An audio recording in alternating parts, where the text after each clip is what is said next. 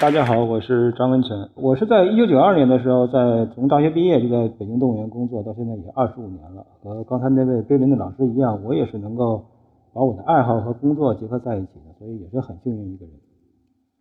呃，最开始的时候，我是一个饲养员，呃，我养过很多种动物，但是随着养动物的过程当中呢，发现很多问题。我当时总结的结果就是，这些问题都是由于养动物的条件环境不合适引起的。所以我当时就改行了，我改行做成一个动物园设计师。在做动物园设计的时候，发现动物园设计和呃以往的那种人文的设计是不太一样，因为动物的需求不一样。呃，有一次我和一位设计师去美国呃圣地亚哥动物园，呃，美国圣地亚哥动物园是全世界十家动物园之一，它经常有时候还会被评为世界第一大第一好的动物园。它有个非常漂亮的一个展示，叫做呃奥德赛，是展览非洲象。然后和我一起去的那个呃设计师就跟我说，他说我们现在在国内这么有钱，呃，我们完全有能力把这个展示复制到国内，而且我们完全有能力在国内建这么一个一个展览区，没任何问题。但我们任何一个动物园也实现不了在把动物在中国的动物园内养成这么好的一种状态。所以这是又是一个他说的非常有道理啊，就是这是一个大问题，就是说我们可以把展区建得非常漂亮。但如果我们展区里面的动物不是这么状态这么好，建这这么漂亮展区有什么意义呢？因为毕竟所有人到动物园来是要看野生动物的，所以我又改行了，我开始做动物行为管理。行为管理是一个比较新鲜的一个概念，即使在我们动物园行业内部，也是一个呃比较新鲜的概念。呃，我们以前都把我们的工作叫做饲养管理。那么，饲养管理和行为管理有什么区别呢？饲养管理是让动物它能活下来，而且呃做得好的话，动物还能繁殖。但是行为管理要更高要求，行为管理是让动物活得更好。呃，怎么理解这个呢？我给大家放一段视频。这个是红山动物园，在南京讲动物园是个非常好的地方，因为有红山动物园。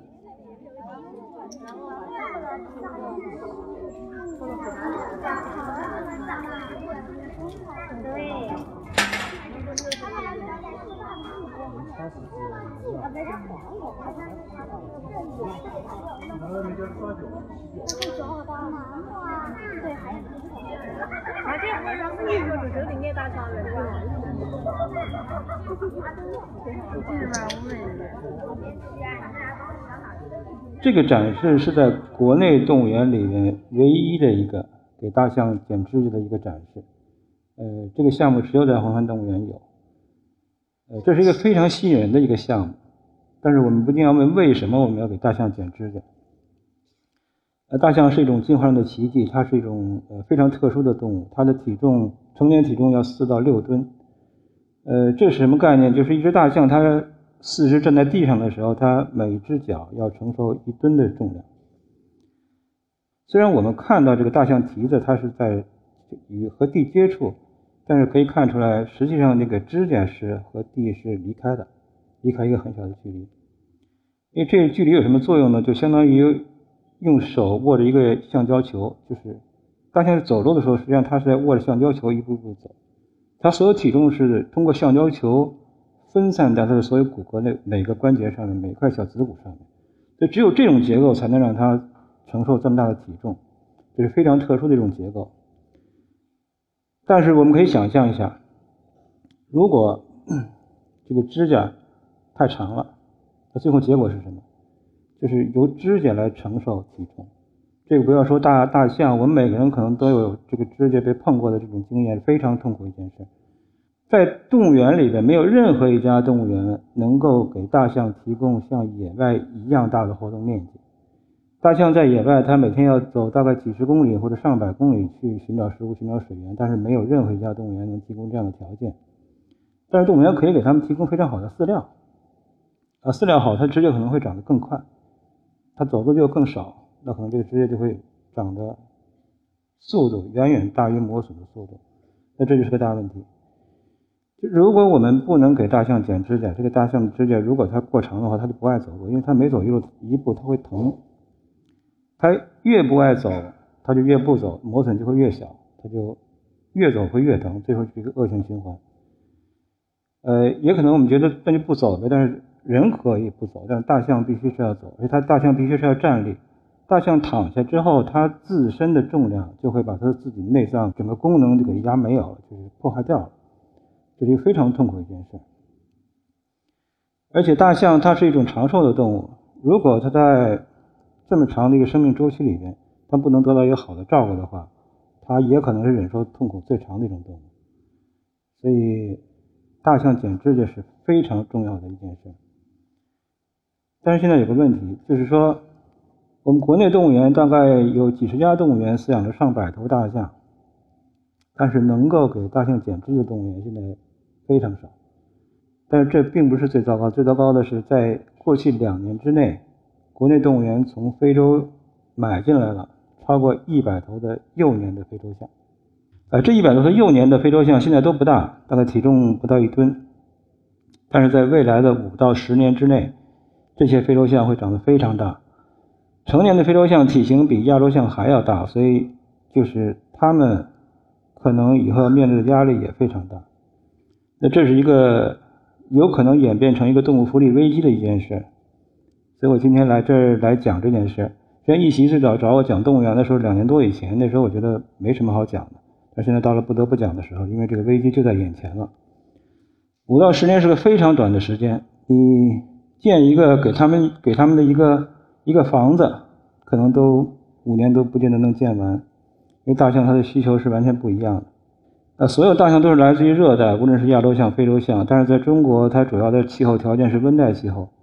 那这样这个问题就是大象它冬天是要有一个保温的环境的。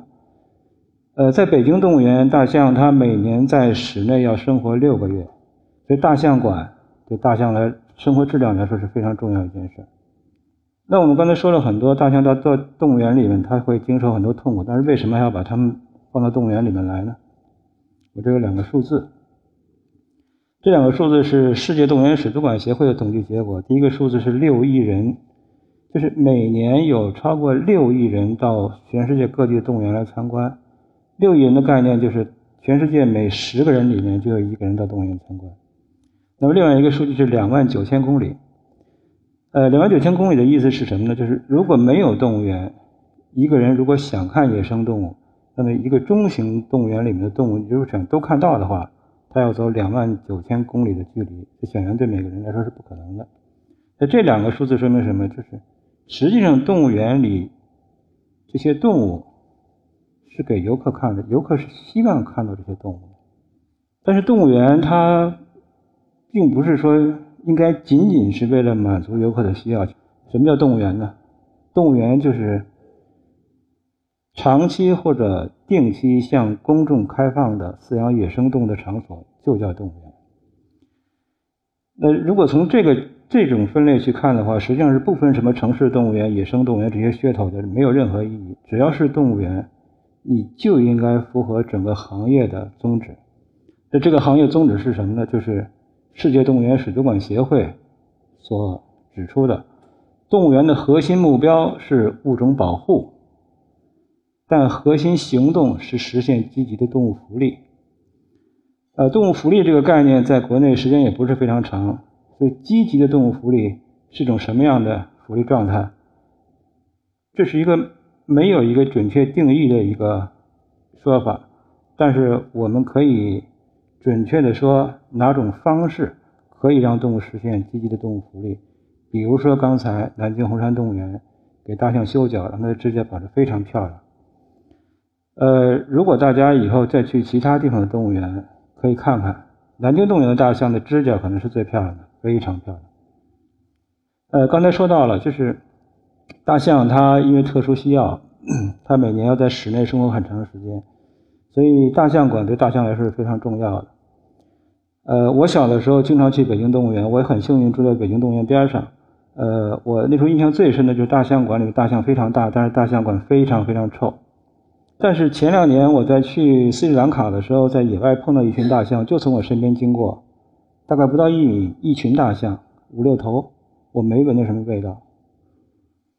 但如果是有五六个大象饲养员从我身边经过的话，我会闻到很很浓的味道。就即使我现在去北京动物园大象馆后台，我哪怕只待十分钟，我回家以后要把衣服放在阳台上，因为是不能挂在家里边。但是这种情况实际上没什么太大用处，因为那个味道会渗到皮肤里。所以很多年轻的饲养员，他们为了去这个味道，他们在有重要的社交社交机会之前，会打几场篮球，然后出出汗，然后再洗澡，可能这个味道能稍微小一点。那么怎么解决这个问题？我们就是从如果从我前段时间做那设计工作的角度来说，我们应该采用叫功能分离设计原理。这个原理主要体现在什么呢？就是把控制大象活动范围的这个黄色的框子和保证室内温度的这个白色的这一圈框子分开，然后把大象的排水的明沟和大象分开。大象的鼻子可以接触的距离是两米五，那你这个明沟一定要放在两米五以外。然后平时对大象进行正强化训练，让它能够按照饲养员的指令到指定的地方去。这样，它在无论是在排尿或者排便之后，可以实现饲养员和大象隔离，然后及时的把粪便清走。实现这个分离原理最关键的部件是这个部件，它是一个由笼道，它是由两个保定笼组成的一个通道。这个通道它不仅能够保证大象不会碰到这个建筑墙体，而且它能够在大象这个区域里面实现一个功能区域区域。这种方式有个什么好处？是显而易见的。以前我们在盖大象馆的时候，会考虑大象它的重量、它的力量。它大象如果是体重是四吨的情况下，这不算很高的。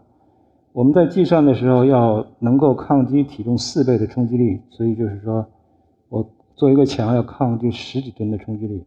但如果我把大象和这个墙分开，我甚至可以用保温保温材料，很简单的保温材料就可以建个象馆，在五年之内，在大象福利。危机来临之前，我们是可以建足够的这个象馆的。那么，除了大象馆这个室内建筑以外，大象它每天刚才说了，它要行走几十公里来寻找食物、寻找水源。大象的活动场的面积也应该是越大越好。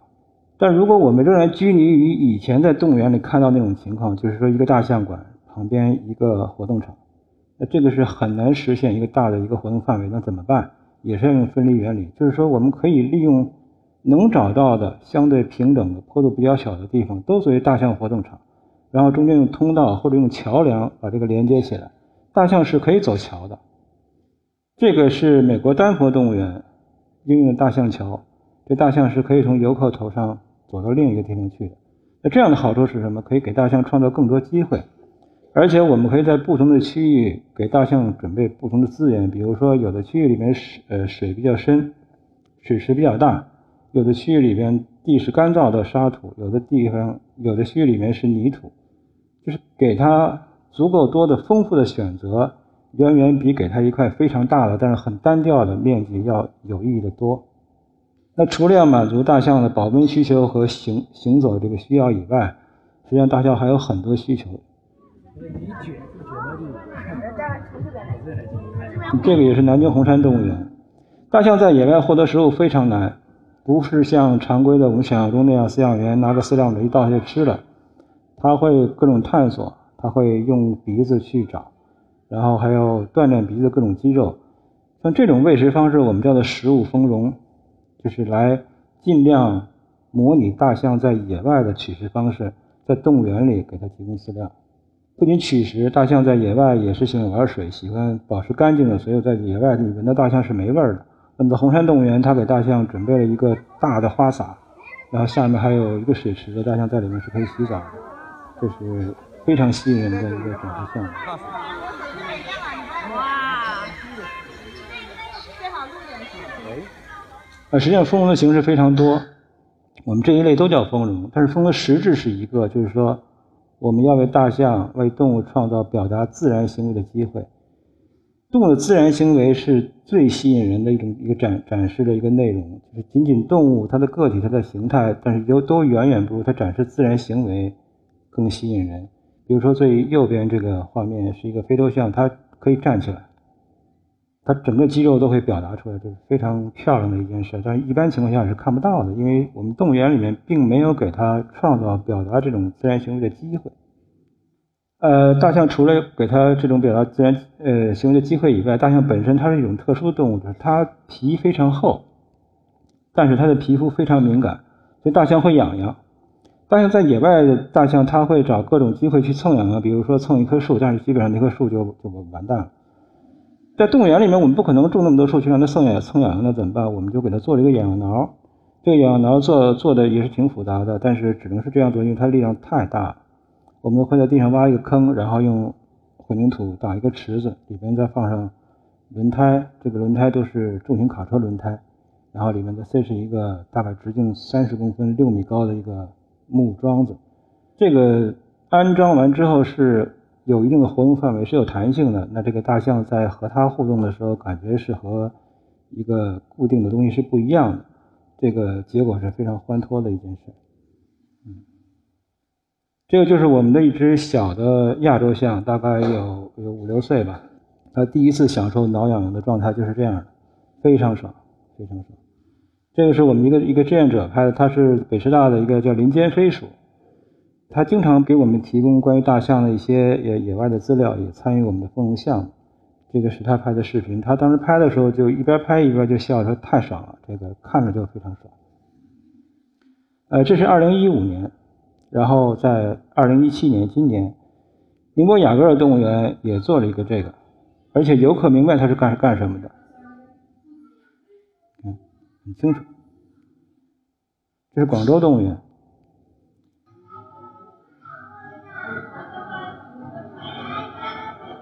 它实际上是在和这个象，这个象实在和这个树在对抗。对抗会产生什么结果？看中间这头大象，这头大公象。一般情况下，在大大象身上你是看不到肌肉的，但是你这时候你能看到，是非常壮观一件事。我最最右边这个就有点尴尬，它实际上在利用一根地上的树桩，在刚排便以后再搞卫生，但是这也是它的需要，我们要给也给它机会。刚才说到的就是我们看到的这几个动物园做的这个大象，所谓大象痒痒挠，那它都是一点零版，就是说只给它提供了物理丰容的一个刺激。我们其实知道，就是动物在自然界，它所遇到的刺激是永远在变化的。刚才看到的那么精彩的那个我们北京动物园的那个两挠，现在那个大象已经不再玩了，因为对它来说已经没什么变化，没什么刺激了。如果想让丰容能够保持对动物的吸引力，你一定要不断的升级。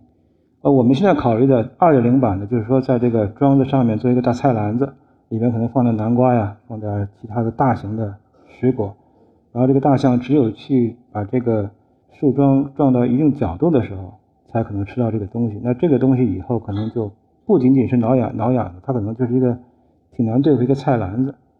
那么应该还有三点零，三点零就是有可能我有时候放，有时候不放，或者放。一些其他东西，这个就和操作日程结合起来，这都是行为管理的内容。就是我们刚才说到行为管理，我们刚才其实上已经举了两个例子，一个是修枝在的，一个是丰容的。但是丰容，它刚才说了，它它的实质是什么呢？是让动物释放它的自然本性，就是在动物园里边，它能拥有表达自然行为的机会。但动物园又是一个非常特殊的一个一个场所，我们不能任由动物表达它的自然天性。比如说，大象它为什么能够信任饲养员，它来接受饲养员给它修蹄子呢？我们还要让大大象学会在动物园里面生活的技能。动物行为训练有两种方式，一种是很传统的，存在了上千年的，就叫传统的行为训练方式。这种行为训练方式就是所谓的胡萝卜加大棒的这种这种训练方式。这种训练方式会迅速的改变动物的行为。也会改变人的行为，会让动物感到很压抑，会给动物造成很大的痛苦，对人也一样。因为这个训练原理对所有脊椎动物以上的都是产生一样的结果。在动物园里面，如果在同样采用这种方式的话，本身就是对动物福利不尊重的，所以我们不用这种传统训练方式。我们现在只用正强化。行为训练方式，什么叫正强化行为训练？就是说，我们只给它胡萝卜，或者不给他胡萝卜。如果他做的行为是我们所期望的行为，那我们给他胡萝卜；如果他做的行为是我们不期望的行为，我们就忽视这个行为。这种训练方式很不容易给动物造成挫折感，但是这种学习方式也会给动物造成压力。往往动物在这种训练，它的学习过程当中，它感受的压力都是因为这个老师犯了很多错误，但是这个学生要承担很多压力。这个压力最终可能会变成一种一种精神损伤。有一个词叫 “psychosis”，就是动物园里的精神病患者。这是一个很悲伤的一件一个一个词。这个之所以产生这样的精神损伤，有两个原因：一个是因为不合理的训练方式，还有一个就是因为生活环境过于单调。那刚才我们看到南京红山动物园的训练墙是一个直线型训练墙，实际上这个训练墙现在也升级了。我们为了保证同时对大象的前蹄子、后蹄子都能修到的，我们现在已经开始用这种 L 型训练墙。L 型训练墙的好处就是我可以从两个点对这个大象进行目标训练，可以调整动物的朝向、身体朝向，就可以同时修它的前蹄子和后蹄子。这个就是在 L 型训练墙的一种应用状态。这个就是在给它修蹄子。呃，最左边这个图就是。给大象剪指甲的时候用的一些工具，这个工具非常可怕，很大的工具。为什么这个大象它能够信任饲养员，让就是把脚交给饲养员，让饲养员去修蹄子？这个信任怎么建立的呢？不仅仅是通过训练当中建立的，而是平常饲养员和动物所有交往每一个环节都会有利于建立这种信任。那我们刚才说了。动物在训学习过程当中，它感受的压力都是往往来自于饲养员。饲养员非常有必要去学习怎么训练动物。但是，这个正强化正强化动物行为训练是近几年刚刚从呃国外动物园引到国内动物园的一个技术。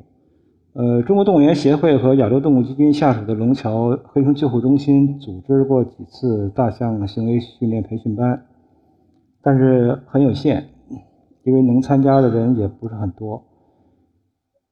如果我们想象一下，国内还有那么多动物园，那么多大象，还没有机会来修脚，我们很着急，所以我们就发动了一个捐款。如果大家感兴趣的话，也可以扫一下二维码。中间这个图片呢，是在训练班以后，山西太原动物园的技术员他实现了让大象把后脚让给饲养员。这大家可以想象一下，就是如果这个动物它不够信任你，它不会背对着你，它更不会把脚放在上面让你让你修，所以这是一个非常高级的一个一个一个学习成果。呃，我们刚才说了，包括丰容，包括行为训练，都是刚才说到的动物园的呃宗旨里面的后半句话，就是动物园的核心行动是保证积极的动物福利状态。我们一直没说前半句话。动物园的核心使命是物种保护。为什么这样？是因为物种保护的基础一定是高水平的动物福利，才可能实现繁育，才可能实现物种保护。我们刚才说，我们面对的危机是未来五到十年之内可能会有一个一个大象的一个福利危机。这个危机现在还没到。我们有足够时间去通过新的设计方式去来避免这个危机，通过更先进的呃行为管理方式来提高动物福利。但是有一个危机已经来了，就是中国现在在动物园里边所饲养展示的本土物种，就是原产在中国的野生动物已经越来越少了。呃，二零一三年的时候，我去法国一个猫科猫科动物园，他们。动物园里有几只金猫，这几只金猫都是原产中国的。但是这几只金猫在法国动物园繁殖的非常好，但是繁殖的非常好就带来一个问题，可能它的血统是需要调整一下。他得知我们是从中国来的，是从金猫的原产国来的，非常兴奋，他们希望能够和我们交换金猫，或者说是做合作繁殖。但是当时在中国的已经找不到任何一只可以跟国外做繁殖合作的金猫了。这个就是金猫。我在刚工作的时候，我还养过金猫，但是现在北京动物园也没有金猫了。现在白领很流行撸猫啊、吸猫。我不知道大家见没见过金猫？金猫太美了，远处看几眼就能上瘾，别说进猪了。为什么会这样？为什么现在国内动物园里面这个国产物种越来越少？我们也问过很多动物园园长，动物园园长的回答让我们觉得也很无奈。因为动物园里边如果只展示本土物种的情况下，不能够吸引足够的游客，所以游客对动物园的关注，对动物园里面动物的关注，是能够改变动物园的经营取向的。所以我坚持认为，公众关注是动物园进步的唯一动力，唯一动力。我们现在有很多年轻人，他们是受过高等教育，他们热爱自然，关爱自然，他们对动物园的关注已经对动物园产生了积极影响。屏幕上这四个人都是我所认识的对北京动物园产生过积极影响的人。那最右面这个人，他戴了一个头巾，类似于一面具。他的名字叫北京动物园爱好者，他的网名就叫这个。他的两千一四年的时候，连续一年在新浪微博上每天发一个帖子，来敦促北京动物园改变原来的熊山。他这种举动，他这种关注行为，显然加速了我们对熊山的改造，所以非常感谢他。他是一个键盘侠。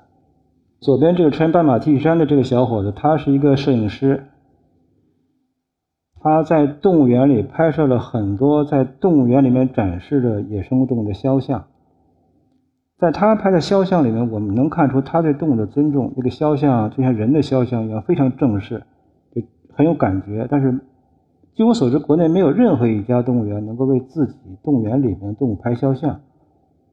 显然，他这种行为也对我们也是一个刺激。中间这个拿着相机这个小伙子，他也是一个摄影师。他自费几乎走遍了国内动物园，他只拍本土物种。但是去年他跟我说，他说张工现在几乎拍不到了，有可能也拍不了几年了，因为现在国内动物园的本土物种越来越少了，这是一个大问题，这个危机已经来了。呃，左下角这个这个小伙子，他本身的职业是一个标本制作师，他手里拿着这个骨骼标本是云豹的头骨的一个模型。云豹在国内动物园已经非常非常少了。他现在做一件什么事儿呢？他现在自己经常组一些小团，然后再到动物园里边，他给这些小团的团员讲动物园里面动物的故事、动物的知识、动物保护的意义，特别是针对。这个本土物种讲这个本土物种在生态学上有什么重要意义？而这些工作本来是应该动物园做的，所以这些人对我们的关注，一定会在很大程度上促进动物园的进步。呃，我想用这张结尾，我不知道大家能不能认识这个猴，这个是贵州金丝猴，非常漂亮，是一种本土动物，只有中国有。但现在在国内只有在北京动物园能看到这种动物，这个就是保护本土动物的价值。因为每个人都去过动物园，所以动物园实际上和在座的每个人都是有关的。